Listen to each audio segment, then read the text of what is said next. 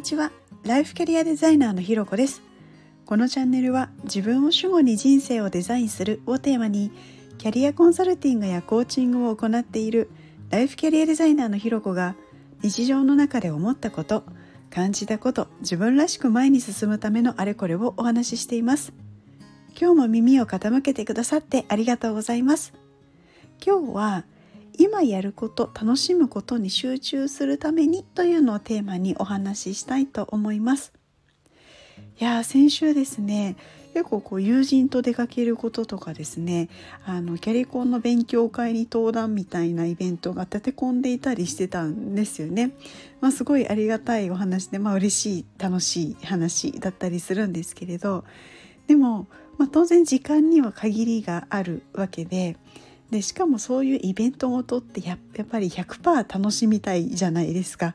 で特にプライベートなイベントであれば本当なおさらですよね。ただやっぱりその一方であの例えば今週中にやらなきゃいけないことみたいなのもあったりとかするとあの仕事を残すとですね。せっかくの楽しい時間を過ごしていてもこうふと思い出したりとかして気になっちゃうことってないですか？なので結構こういう時って残っていたら気になるタスクみたいなものは何としてでも先に終わらせてでイベントの後でも対応して OK みたいなものは後に振り分けたりするんですね。でそうするとあの本当イベントに集中できますし、まあ、楽しいしそういう循環なので、まあ、エネルギー充電がすごいできるななんていうことを感じるんですよね。で同時にやることを振り分ける作業の時に優先順位とか重要度まあ、なんならやらなきゃと思っていたけど時間が限られているとやらなくてもいいみたいなことが分かったりするんですよね。なのでこうスケジューリングをする時にこのやらなくてもいいことをやろうとしていないかに気づくっていうのはすごい大事だなっていうことを感じています。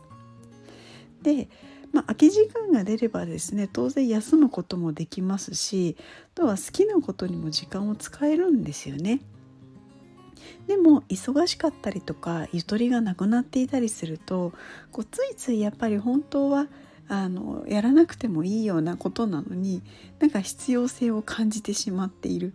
それでこう自分がやりたいことができなかったみたいなジレンマに陥っちゃうんだななんていうことを思いました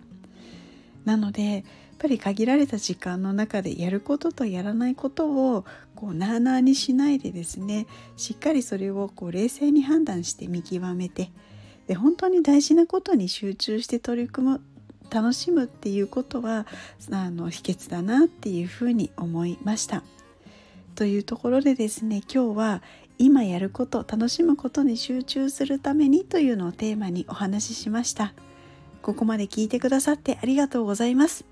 いいね、コメント、レター、フォローいただけるととっても励みになります。よろしくお願いします。それではまた次回お会いしましょう。